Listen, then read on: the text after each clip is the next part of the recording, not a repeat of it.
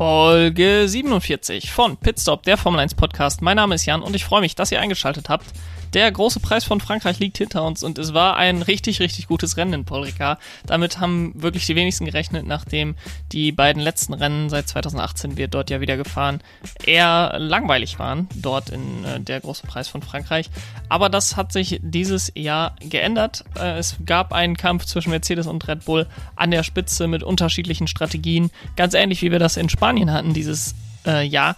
Aber diesmal war Red Bull es, äh, die die Oberhand behalten haben. Max Verstappen gewinnt vor Lewis Hamilton und Sergio Perez. Valtteri Bottas wird Vierter. Sebastian Vettel kommt nach Platz 12 im Qualifying auf Platz 9 noch ins Ziel. Und Mick Schumacher kann erneut seinen Teamkollegen Nikita Mazepin schlagen.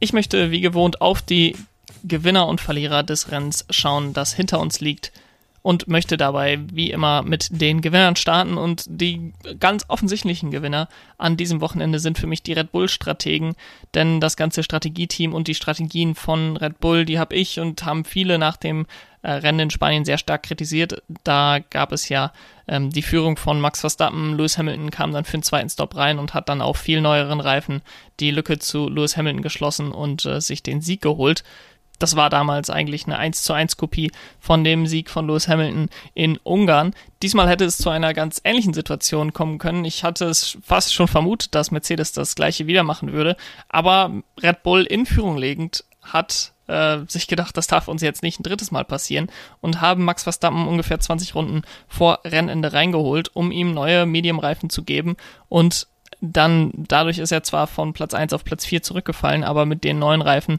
sollte er sich dann eben den Sieg noch holen und es hat am Ende geklappt. Also die noch risikobehaftetere Variante dieses, dieses Experiment, dieses zwei Stops, äh, hat funktioniert für Red Bull und das muss man denen wirklich zugute halten, dass sie da aus ihren Fehlern gelernt haben und Max Verstappen so zum Sieg verholfen haben, dem dritten Sieg für Red Bull in den letzten drei Rennen auf drei vollkommen unterschiedlichen Strecken.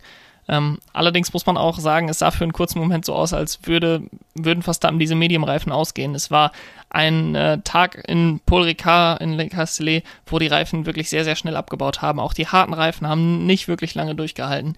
Dennoch, die meisten Teams sind mit einem Einstop da durchgekommen. Aber am Ende war die Zwei-Stop-Strategie zumindest bei Red Bull die Siegerstrategie. Und äh, somit revanchieren sie sich für Spanien eben in diesem Jahr und für Ungarn 2019 Max Verstappen hat in der letzten Runde seine erste und einzige Chance genutzt, an Lewis Hamilton vorbeizukommen. Wirklich mit voller Überzeugung ist er da innen reingestochen in der Schikane auf der langen Geraden ähm, und holt sich so den dritten Sieg der Saison, baut damit seine, seinen Vorsprung in der Fahrerweltmeisterschaft natürlich aus. Sergio Perez auf Platz 3 am Ende des Tages mit sehr, sehr gutem Reifenmanagement hat nur einen Einstopp gemacht, genauso wie Valtteri Bottas, der lange Zeit vor ihm lag. Aber Perez konnte einfach mehr Leben in den Reifen drin halten, ist äh, länger auf dem Medium draußen geblieben auf dem ersten Stint und hatte dann einfach mehr Leben am Ende des Rennens in den harten Reifen drin und holt sich damit ein weiteres Podium für ihn.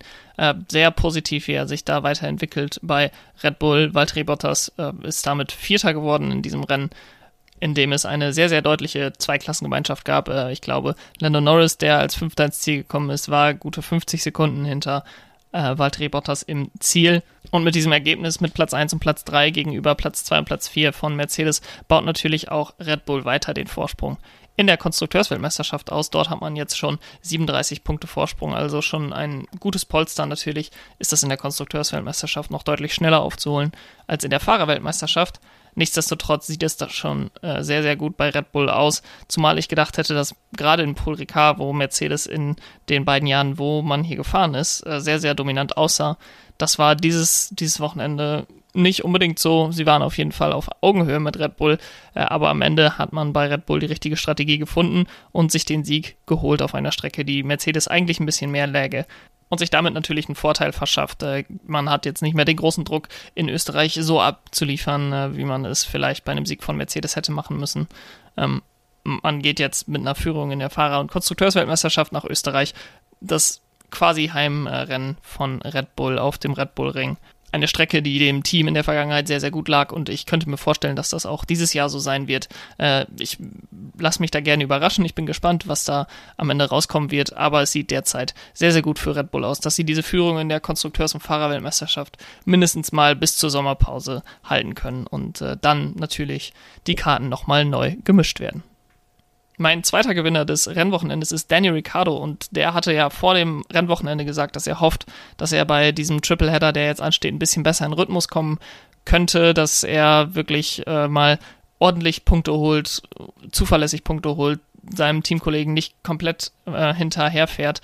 Und das hat beim Auftakt dieses Tripleheaders auf jeden Fall sehr gut funktioniert. Er hat im Qualifying noch etwas hinter Norris hergehangen, äh, hat ihn dann aber am Start überholt, hat äh, dann recht früh gestoppt und ist durch einen Undercut sowohl an Pierre Gasly als auch an Carlos Sainz vorbeigekommen. Damit äh, lag er zwischenzeitlich auf Platz 5, beziehungsweise zumindest Boxenstopp bereinigt auf Platz 5, nachdem die ersten Martins auf harten Reifen sehr, sehr lange draußen geblieben sind. Er musste dann früher oder später seinen Teamkollegen ziehen lassen, denn Lando Norris äh, war einfach von der Pace dann doch schneller über die Renndistanz. Aber es war insgesamt ein rundes Wochenende für Daniel Ricciardo. Er verbessert sich von Platz 10 auf Platz 6. Das ist nach äh, dem Ergebnis in Spanien, wo er ja auch Sechster wurde. Ich glaube, in Spanien war es das beste Ergebnis für ihn im McLaren und es scheint wirklich so, als würde diese Hoffnung, dass er über diesen Tripleheader besser in Fahrt kommt, dass er mit diesem Tripleheader besser äh, klarkommt mit dem Auto, dass ihm das Auto inzwischen äh, etwas besser gefällt, dass es ihm etwas besser liegt, dass er damit klarkommt die scheint äh, für ihn in Erfüllung zu gehen, zumindest wenn man jetzt das äh, anhand der Ergebnisse von Paul Ricard sich überlegt. McLaren war insbesondere im letzten Jahr in Österreich auch sehr stark. Es könnte sein, dass äh, dementsprechend auch McLaren nächstes Wochenende dann wieder, nächstes und übernächstes Wochenende sind ja zwei Rennen in Spielberg aufeinander, dass er an diesen beiden Rennwochenenden dann auch wirklich sehr gut aussehen kann äh, im McLaren und dann auch in der Fahrerweltmeisterschaft nach vorne kommt und äh, nicht den Abstand allzu groß werden lässt zu seinem Teamkollegen Lando Norris. Insgesamt bestätigt aber das Team von McLaren weiterhin äh, eindeutig den Anspruch, den sie vor der Saison für sich hatten, den dritten Platz in der Konstrukteursweltmeisterschaft zu verteidigen. Äh, sie sind aus meiner Sicht im Gesamtpaket eindeutig das drittstärkste Team. Hier oder da, ähm, wie vielleicht in Baku oder äh, insbesondere in Monaco, könnte sie mal Ferrari schlagen. Vielleicht kann sie auch mal ein anderes Team schlagen auf einer anderen Strecke. Das haben wir bisher allerdings noch nicht gesehen. Und äh, die McLaren sehen da wirklich sehr, sehr gut aus. Lando Norris Platz 5, äh, Daniel Ricciardo Platz 6 und die Konstrukteursweltmeisterschaft äh, ganz eindeutig jetzt wieder auf Platz 3 an Ferrari vorbeigegangen. Und das kann ich mir nicht anders vorstellen, dass das in äh, Österreich nicht genauso gut laufen sollte für das Team aus Woking. Der dritte Gewinner des Wochenendes war ein Fahrer, von dem ich das im ersten Teil des Rennens nicht unbedingt erwartet hätte, und das ist für mich Fernando Alonso, und der, für ihn fing das Wochenende eigentlich schon gar nicht so gut an. Er wurde nämlich etwas von seinem Teamkollegen in den Schatten gestellt. Esteban Ocon, der ja seit letztem Jahr bei Renault bzw. jetzt Alpine ist, hat einen Vertrag bekommen bis 2024. Das kam für mich wirklich als sehr, sehr große Überraschung. Der Zeitpunkt der Verkündung insbesondere, äh, natürlich verständlich irgendwo als französisches Team, wenn man sich klar ist, man möchte Esteban Ocon verlängern, das dann vor dem französischen Grand Prix mit dem französischen Fahrer äh, bekannt zu geben. Allerdings wundert es mich, dass man sich noch nicht doch noch eben Zeit gelassen hat, äh, denn Pierre Gasly war auch im Gespräch bei, bei Alpine. Äh, man hat drei talentierte Fahrer in der Formel 2 mit Guang Yuzhu, mit Oscar Piastri und Christian Lungard. Und da fand ich das doch schon sehr verfrüht, dass man nicht zumindest mal bis zur äh, Sommerpause gewartet hat und sich das angeguckt hat, ob Esteban Ocon da wirklich der richtige Fahrer ist für die Zukunft. Zumal er zwar ordentliche Ergebnisse abgeliefert hat, ich jetzt aber nicht sagen würde, dass er mich in den letzten eineinhalb Jahren so überzeugt hat, dass ich sagen würde, den muss man unbedingt verlängern. Das ist äh, der Fahrer der Zukunft bei Alpine. Aber jetzt hat er einen sehr langfristigen Vertrag bis 2024 bekommen. Sicherlich äh, auch ein Vertrauensbeweis, ein Vertrauensvorschuss, dass er sich noch als Fahrer entwickeln äh, kann. Er ist ja auch noch nicht der Älteste aber im Rahmen dieser Verkündigung wurde Fernando Alonso, um den es ja hier eigentlich gehen soll, etwas negativ auch dargestellt, denn Ocon wurde so dargestellt, als würde er Fernando Alonso komplett in den Schatten stellen.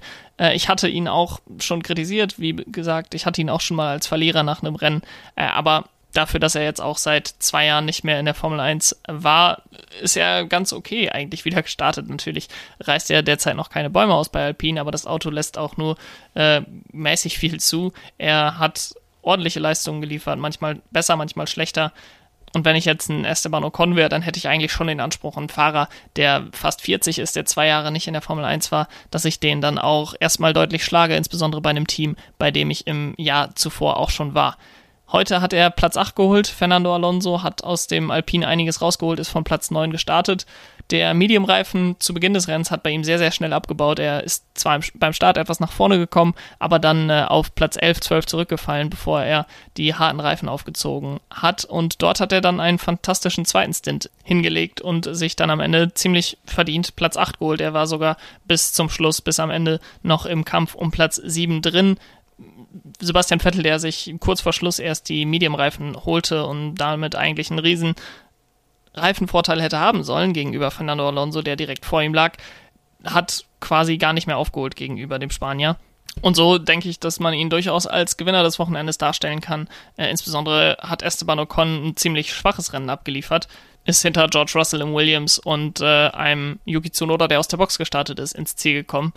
Und äh, da zeigt sich dann auch die Klasse von Fernando Alonso, dass er aus einem Auto wie dem Alpine, der scheinbar nicht besonders gut funktioniert hat an diesem Sonntag, äh, doch noch das meiste rausgeholt hat und mit acht Punkten ein ordentliches Ergebnis fürs Team eingefahren hat.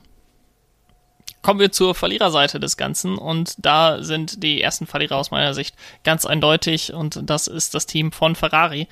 Es zeigt sich immer mehr, dass es diese Saison sehr darauf ankommt, wie man die Reifen im richtigen Temperaturfenster halten kann. Man sieht das bei Mercedes, die bekommen dieses Jahr die Reifen nicht so schnell auf Temperatur wie im letzten Jahr und sind deswegen auf Straßenkursen, wo man gerade im Qualifying die Reifen nicht so schnell auf Temperatur bekommt, weil der Asphalt nicht besonders hart gegenüber den Reifen ist, da bekommen sie Probleme, denn dann kriegen sie die Reifen nicht auf Temperatur in einer oder zwei Runden und ähm, können dann nicht so abliefern, wie sie sich das auf einer Runde vorstellen. Wenn sie dann im Rennen die Reifen dann erstmal auf Temperatur bekommen, dann laufen die allerdings sehr, sehr gut. Die überhitzen dann nicht, das äh, hatten sie ja letztes Jahr eher mal das Problem. Insbesondere denkt man da an Silverstone, wo sie ja im ersten Rennen noch mit einem blauen Auge davongekommen sind, als Lewis Hamilton da auf drei Reifen ins Ziel gekommen sind. Im zweiten Rennen, wo die Reifen dann noch weicher waren, ähm, hatte man dann gegenüber Max Verstappen eigentlich keine Chance. Und so war es für Mercedes dieses Wochenende deutlich einfacher, auf der Strecke klarzukommen, wo der Asphalt nicht besonders nett gegenüber den Reifen ist, wo der Asphalt die Reifen ziemlich stark strapaziert. Und genau andersrum lief es bei Ferrari. Ferrari bekommt die Reifen dieses Jahr sehr, sehr schnell auf Temperatur. Das hat man in Monaco gesehen und in Baku, wo Charles Leclerc äh, im Qualifying jeweils auf Pole gefahren ist, mit einem Auto, was da eigentlich nicht wirklich was zu suchen hat. Klar, der Ferrari ist auch auf den ähm, langsamen Strecken beziehungsweise in langsamen Kurven äh, deutlich besser als in den schnellen Kurven, wie es wie äh, jetzt hier in La Castelleva. Aber sie bekommen dann doch sehr, sehr schnell Probleme mit überhitzenden Reifen und die Reifen bauen dann deutlich schneller ab, als das bei den anderen Teams der Fall ist. Der Grip fehlt dann und das Auto kann einfach nicht so abliefern, wie sich die Fahrer das vorstellen. Und dann fällt man doch sehr, sehr schnell zurück im Feld. Das konnte man in Baku schon sehen, äh, wo nach dem fantastischen Qualifying man nicht ein wirklich gutes Ergebnis erzielen konnte, immer noch recht äh, gut gepunktet hat am Ende des Wochenendes. Aber jetzt in Le Castellet war es umso extremer das Qualifying war alles in allem noch sehr okay, bis gut sogar, mit Platz 5 für Carlos Sainz und Platz 7 für Charles Leclerc. Aber im Rennen äh, waren beide dann einfach nicht konkurrenzfähig. Charles Leclerc hat als einer der wenigen Mittelfeldfahrer einen Zwei-Stop gemacht, ist am Ende auf Platz 16 ins Ziel gekommen.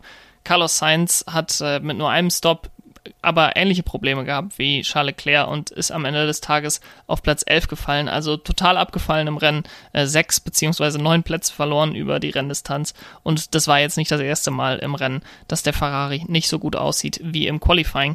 Ich weiß nicht, wie das Team das in den Griff bekommen will, man hat sicherlich noch einiges zu tun, um das Auto komplett zu verstehen, aber es ist schon auffällig, dass es bei Ferrari im Rennen sehr, sehr schlecht läuft und äh, dass das augenscheinlich mit den Reifen zu tun hat. Ich bin da sehr gespannt, wie das in Österreich laufen wird. Ich denke, die Reifenbelastung in Österreich ist ungefähr zwischen der, der Reifenbelastung von äh, Paul Ricard und der Reifenbelastung von Monaco oder Baku.